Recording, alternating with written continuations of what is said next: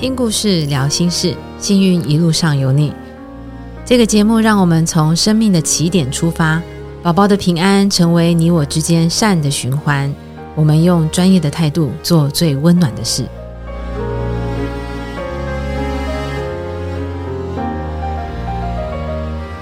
听故事，聊心事，幸运一路上有你。欢迎收听我们的第二集，我是胎儿医学振兴会秘书长艾美社工师。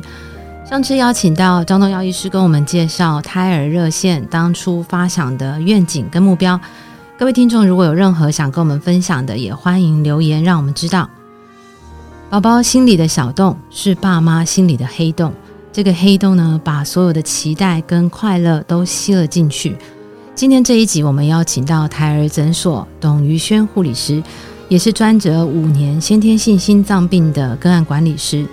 因为董董的专责，所以临床经验非常的丰富，在陪伴爸妈的过程里面，有许多的心得可以跟我们分享。首先想请于轩跟我们介绍一下自己。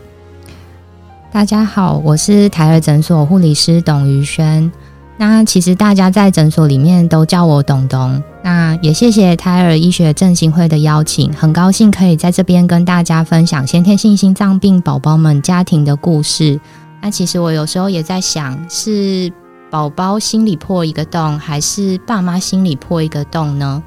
刚刚主持人给的这个形容，其实是爸妈心里的黑洞，是很贴切的。因为他们其实，在产检时忽然得到这一个消息，心里头的焦虑跟呃恐慌，其实是一件很可怕的事情。可能他们会担心宝宝出生之后怎么治疗，怎么开刀，可以像正常人一样运动跑跳吗？还有在没有生下宝宝之前，这些都会让爸爸妈妈更加的紧张跟焦虑不安。然后有些家庭一听到宝宝有问题，就会决定拿掉；但是也有些家长就是会觉得宝宝是上天赐的礼物，所以不管怎么做都不会放弃。然后经过了这些经手了这么多的个案，我也希望透过一些温暖故事的分享，给大家一些正向的力量。嗯，朵朵，你在台儿五年，当时是怎么接触到心脏病这个领域的？相信一定经过了很多的训练。那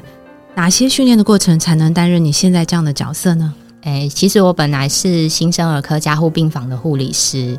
然后本来在医院的时候，因为对早期疗愈这个领域很有兴趣，所以回学校念了研究所。那还在念研究所的时候啊，因为刚好台儿诊所的张东耀医师他们找我的指导教授有一个合作，然后张东耀医师当时也跟老师说，就是有想要找一个新的护理师。然后老师就跟张医师引荐了我过来这边这样子，所以我才来了胎儿诊所。那其实就是在我之前待的那一间医院啊，先天性心脏病的宝宝的个案并没有很多，所以其实刚来的时候，在这个领域上啊，我也是会的东西，只是以前课本里的东西。很多疾病治疗啊、诊断啊，然后尤其是把时间轴拉到产前的这个阶段，很多东西都是来诊所这边才受到很多位医师指导，然后才慢慢累积起来的。哦，我听到了两个很不一样的，就是你在之前的医疗院所原本接触到的先天性心脏病宝宝其实不多，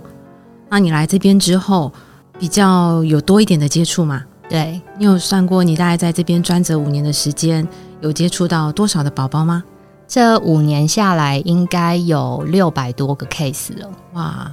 然后另外一个，我听到原本你待的领域是新生儿科跟早疗领域嘛？对。但是来这边那个战线拉前到产前了啊，所以，呃，我相信在产前看到东西又有很多的不一样。那于轩，你知道在？产前的时候接触到很多爸爸妈妈，他们听到原来自己的宝宝有先天性心脏病的那一刻的时候，他们最常问的问题会是什么？那家长他们其实都很健康的状况之下，为什么会有先天性心脏病的宝宝呢？这样的发生率高不高？其实先天性心脏病它是所有先天异常里面最常见的。呃，以发生率来说，呃，先天性心脏病大概一千个宝宝里面就会有六到十个。比起其他大家比较常听到的，例如说唐氏症，它的发生率大概是八百分之一到一千分之一，或是唇腭裂，也就是兔唇宝宝的部分，它发生率是七百到八百分之一。都是属于偏高的这个部分，所以就是它是一个非常常见的一个状况。那其实先天性心脏病它的种类也有非常多，就是其实是无奇不有的，而不是大家想象的，就是很严重的状况。它是里面有分轻也有分重的这样子。那我今天就不多说有什么种类或是出生后的治疗的部分。那再回到主持人刚刚第一题问到的，也就是说，爸妈会在第一时间提出什么问题？通常大家就是呃最常问的就是说，为什么我的宝宝会有先天性心脏病？然后接下来大家才会进一步去想说，未来要怎么治疗啊，以及需要面临什么事情？那在提到原因这个部分啊，就是其实现在有很多。致病原因都是还很不清楚的，那有些甚至是多重因素，而不是单一因素造成的。哎，董董，可是很多的爸妈常常会说，嗯，我跟太太都很健康，然后我们上一辈或是我们的家族里面也都没有人有心脏病这样的病史啊，那为什么我们的宝宝会有呢？其实就是刚刚提到的，就是其实有很多原因是目前还查不到原因的。嗯，例如说像呃刚刚提到的，是不是有家族遗传性这一块，有很多先天性心脏病，它是目前找不到所谓的染色体或基因的因素，也就是说胚胎发育的过程中，可能有哪些部分出错了，才造成这个结构性的问题。而不是它根本的染色体或基因有问题，就像我们盖房子一样，有时候房子盖好了，你发现墙壁上有一个洞，那这个洞诶会出现的原因，它有可能是因为工人偷工减料没盖好，或是在一开始的时候。设计图就画错了，染色体跟基因就像是一开始设计图就画错了。那如果说是其他因素的话，就有可能是在这个盖的过程中，工人没盖好，或是甚至有其他更多的因素。就是在胚胎发育的过程里面，的确有很多自身的或是外力的因素所影响，但目前医学上也没有办法给我们一个明确的答案。的确，医学有很多事情也是没有办法解释的，就像 COVID-19 为什么会变成现在这个样子一样。但是我们可以相信的是，嗯，产前检查的技术在进步，产后的治疗的手段跟我们的计划也都不断的在进步。那如果说我们在产前我们就已经发现小朋友有先天性心脏病的话，那董董这边你会建议爸妈怎么做安排呢？通常比较常听到的就是你在产检的时候，或者是你有安排高层次超音波，也就是有看超音波的时候，医师会告诉你说：“哎，你的宝宝可能心脏有一些状况。”那大家听到第一个当下一定是吓一跳，所以这时候其实我最建议的就是，请大家一定要深呼吸，先不要慌了手脚，然后请你的医生帮你介绍咨询第二意见的专家。或者是说再找一个小儿心脏科医师咨询，那这咨询的方面可能就包含有很多，例如说再做一次高层次 double check，或者是呃小儿心脏科医师可能会提供你一些你现在可以做的事情，以及就是未来你可能会面对的哪些事情这样子。所以现在嗯小朋友就是胎儿先天性心脏病这个结构部分的缺陷。只能透过超音波可以看得到。对，那你刚刚有说建议他们再去咨询小儿心脏科这样的专科是吗？对。那目前台湾有哪些这样的专科？在哪些医院我们可以爸妈可以找得到呢？其实，在有设立小儿心脏科这个专科的医院，其实都有小儿心脏科医师。好像不是每间医院都有这样的专科哦，它的分门很细。嗯，应该是说在医院里面有分成小儿科嘛？那小儿科只看到小儿科，对，小儿科再细分才有小儿心脏科。那所以如果要找小儿心脏科，就是可以到医院的网站上面点小儿科去看医师的专长。嗯，那医师的专长里面，你就可以发现说，哎，这个医生他可能擅长的是感染科，或是肾脏科，或是心脏科这样子。好，所以。嗯，咨询之后的小儿心脏专科医师是一个很重要的关键，听听看医生的意见。然后第二就是可能再找另外一家产检医师做超音波，做 double check，确定宝宝的状况，对吗？好，那如果产前我们没有发现，真的错过了这么多的时机，那宝宝出生之后有没有哪些特别的病症？那这些爸爸妈妈他们通常会透过哪些观察来发现呢？我们要特别注意到哪些？宝宝的状况，诶，其实大部分的宝宝啊，都是在出生之后才发现的，是可能近十年这个产前超音波的检查的技术越来越成熟，才有一部分人可以提早到产前才发现，不然其实在以前大家都是宝宝出生之后才发现的。那其实，在台湾，我们台湾出生的宝宝，大家很幸福，就是。不管是在哪边出生，不管是在诊所或是在医院，宝宝出生的第一个时间点，都会有小儿科的医师，呃，做最基本的身体评估。他有可能就会先看外观啊，手指头、脚趾头啊，然后先听诊有没有呼吸杂音啊，有没有心脏的杂音这样子。嗯，这是最第一步、最前线、最第一线的检查。然后再来，嗯，可能宝宝会到月子中心，那月子中心都会有小儿科医师定期的巡诊，然后有些宝宝妈妈也会在宝宝满月或者是在三个月左右的时候帮他安排，例如说超音波的全身的检查，这个通常就是自费的检查，然后呃也看。呃，爸爸妈妈有没有选择帮宝宝安排？如果有排到心脏超音波，那在这个时候可以发现宝宝心脏是不是有一些状况。然后再来就是，呃，在台湾呢，前六个月的宝宝每个月都会回医院打预防针。嗯，那打预防针的时候，医师也会对他的身体就是最做最基本的评估，例如说他会听诊心脏有没有心杂音。然后他会看宝宝喝奶的状况、体重成长的状况、活动力这些的。然后，呃，如果有特殊状况，例如说他听诊发现有一些状况的时候，或者是体重成长没有如预期的时候，就会必须要排一些进一步的检查，去看有没有什么其他的状况。那再来就是，呃，爸爸妈妈平常在家里呃照顾宝宝的时候，你一定会观察他喝奶的状况。然后体重成长的怎么样？还有呼吸、唇色有没有都平顺？这些都是观察的点。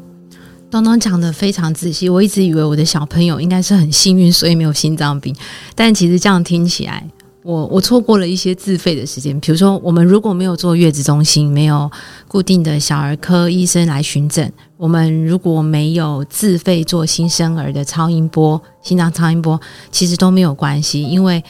好像有两个地方还是有帮我们做把关嘛，一个是一出生宝宝就会做，小儿科医生就会在旁边帮我们先做一些检查，然后我们再带回去之后，您刚刚提到宝宝零到六个月的时候都还会再去打预防针，在这个过程里面，医生也会做听诊。对，嗯，所以其实医生都帮我们做好了把关。对，没错。所以我们要很谢谢，其实我们在两个关卡都已经有小儿科的医生有帮我们做好把关，那妈妈就是提高敏感度就好了。那董董可以跟我们说一下，现在目前最常见的先天性心脏病会是哪一种类型？那其实最常见的先天性心脏病类型是心室中隔缺损，也就是一般人家所说的心脏破一个洞。那这个破洞啊，就其实又可以分成破在什么位置，然后还有破洞的大跟小，这就跟严重程度会有差异这样子。嗯，你印象中怎样的严重是比较难处理的心脏病？其实心室中隔缺损它不是算是一个难处理的状况，但是如果这个状况是合并有其他身体部位的异常，也就是我们常说的多重异常，嗯，那就会让整件事情变得比较复杂一点了。那我记得就有一个孕妇，她是一个很认真的孕妇，然后嗯，夫妻双方的职业都是工程师。那宝宝的状况啊，就是除了心脏有发现心室中隔缺损之外，他的宝宝还有合并多重异常，像是健尾椎发育异常，然后多指这样子。然后，因为他们夫妻双方都非常的认真，所以呃，当他高层次超音波发现宝宝这些异常的时候，他自己看了非常非常多医学相关的文献。尤其他们看的是医学相关的文献，并不是自己就是 Google 去搜寻文献乱看一些，嗯，像坊间啊、社团一些大家的意见，对对不对？对，嗯，除了看很多文献之外，他还自己去找了就是染色体基因方面的全方位的检查。然后也透过我们台儿诊所的协助，就是帮他安排了，就是宝宝进一步的核磁共振影像学方面的检查。然后，因为妈妈一直提出她的需要，就是她看了很多医学文献，她需要找医师讨论，她需要有医师帮她解答她看不懂或是有疑惑的地方。所以，我们也就是帮他安排了相关专科的各个领域的医师，然后召开一个像是多学科专家会议概念的一个会议讨论会。嗯，这是在台儿诊所里面对。独有的一种会议形态，对，可以这么说，专科医师跟家长们之间的一个互动，对。然后在这个会议中啊，其实妈妈就直接把她找到的相关的文献直接拿出来跟医师们讨论，然后把她看不懂的地方都理清，然后医师们也就是陪她一起，就是很认真的解答她在文献中有疑惑的地方。这样子，他在会议中提出来这些文献，其实都是契合他宝宝的状况的。那我们可想而知，他不知道就是花了多少时间去过滤一些比较没有那么相关的文献，所以才会说这个爸爸妈妈他们真的非常的认真。那后来这个宝宝的状况呢？然后其实我们也慢慢慢慢陪他走到怀孕晚期三十二、三十三周左右。嗯，不过后来因因为一些小状况，宝宝自己选择先去当小天使了。所以后来这个宝宝并没有来到这个世界上。不过后来就是大概过了一年多左右，就又传来这个妈妈的好消息，她顺利的怀了下一胎，然后也回来找我们做检查。那很幸运的是，这个第二胎的宝宝他的状况一切都很顺利，所以做完检查之后，他也顺利的出生了。然后。妈妈也很开心，就是带宝宝回来，就是找产前的帮忙做检查的这些医师们这样子，所以后来这个算是一个 happy ending。不过我刚刚在想啊，彤彤，你刚刚说一直到了三十二周、三十三周的时候，宝宝因为一些其他的原因还是去当天使了，所以其实，在妈妈她努力读了这么多 paper，她很努力的投入宝宝这个状况，那个时候她是想要留下宝宝的，对，没错。所以宝宝的状况，尽管是合并多重异常，你刚刚讲染色体基因也有问题，有多指，然后腱尾椎发育异常，在这么多合并异常的状况之下，哎，妈妈那个时候是用什么样的心情？她决定把宝宝留下，她一定是很焦虑，所以他才会透过一直想要找答案。其实这也是工程师们一个特有的性格吧，他的工作。属性会让他们想要找到答案，对，所以他才会一直透过一直想要找文献，想要找过去人的经验来证实他的宝宝这个状况是不是对未来会有什么影响。所以我觉得他是在这个过程中让自己焦虑有一点出口，嗯，可以缓解自己的焦虑，对。那就是其实他们也已经决定要把宝宝生下来，只是透过这个反复的去看一些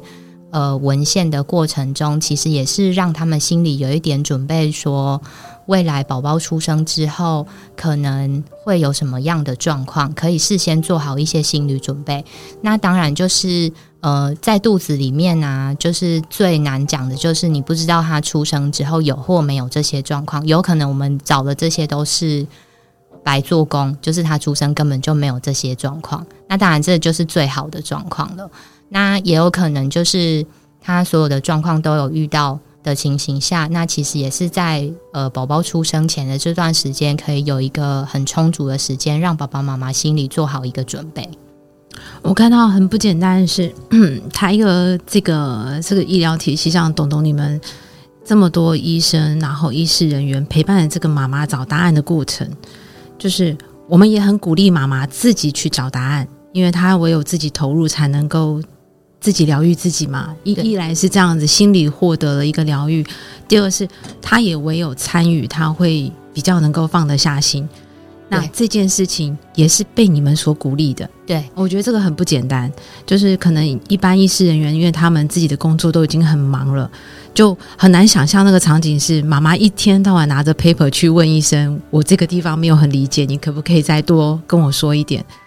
所以我在这边看到妈妈的投入，也看到你们对她的支持，非常的不简单。对，所以其实鼓励宝宝妈妈自己找的这个过程。你也必须要做到一件事，就是你一定要把你看不懂的地方提出来跟你的医疗团队讨论，而不是自己关在房间里一直看，一直觉得很恐怖，然后就可能做了一个你可能呃几年后想起来会后悔的决定，这样子。所以你一定要看到不懂的地方，反而是提出来讨论是更好的。这地方也是要鼓励所有爸爸妈妈，就是自己在找答案的过程里面，要找到正确的资料来源，对，而不是用 Google 大神，可能我们就找了一些坊间的意见或想法。那这样子跟医生，就是医师人员之间的对话，我觉得也比较能够聚焦，那医生也才能真的帮助到我们。对，没错。所以要鼓励各位爸爸妈妈，就是如果真的遇到什么问题的话，有时候也要靠我们自己，能够多投入一点点。这样对宝宝对我们自己会比较好。好，希望今天的内容节目能够帮助到每一位需要的爸爸妈妈。那我们下周同一个时间，我们再收听我们幸运一路上有你。拜拜。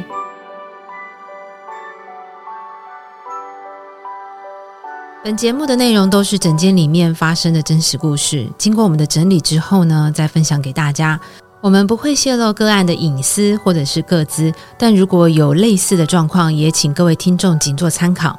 本节目也呼吁各位听众，如果遇到相同的状况，或者是希望能够对医学疾病更了解的，要寻求专业的医师人员哦。希望你喜欢今天的节目，我们下次见。